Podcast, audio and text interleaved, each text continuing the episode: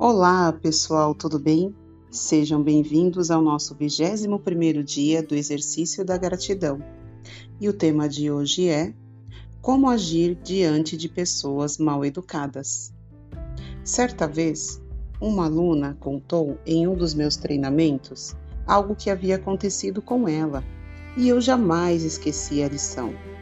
Todos os dias, no mesmo horário, ela pegava o mesmo elevador para ir ao consultório médico onde trabalhava. E na maioria dos dias, uma mulher que ela desconhecia subia junto para o outro andar. Minha aluna, gentilmente, no primeiro dia, olhou para a mulher e disse: Bom dia. No entanto, não obteve resposta. Ficou a imaginar que talvez a pessoa estivesse distraída. No segundo dia, mais uma vez, cumprimentou-a e o silêncio foi total. No terceiro dia, resolveu aumentar o seu tom de voz e não adiantou. No quarto dia, deduzindo que talvez a mulher fosse completamente surda, decidiu cumprimentar e assinar. Ainda assim, o cumprimento não foi retribuído.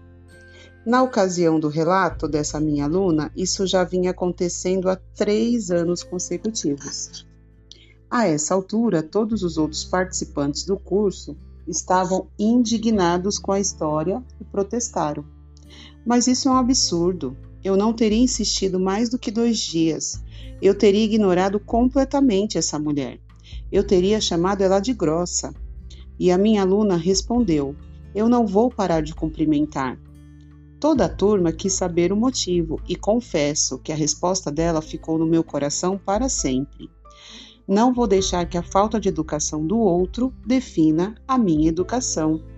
Grande lição, não é mesmo? Então lembre-se sempre de agradecer, mesmo diante de pessoas sem educação. Repita comigo: a gratidão transforma e agora registre três motivos pelos quais se sente grato. Muito obrigado, até a nossa próxima aula.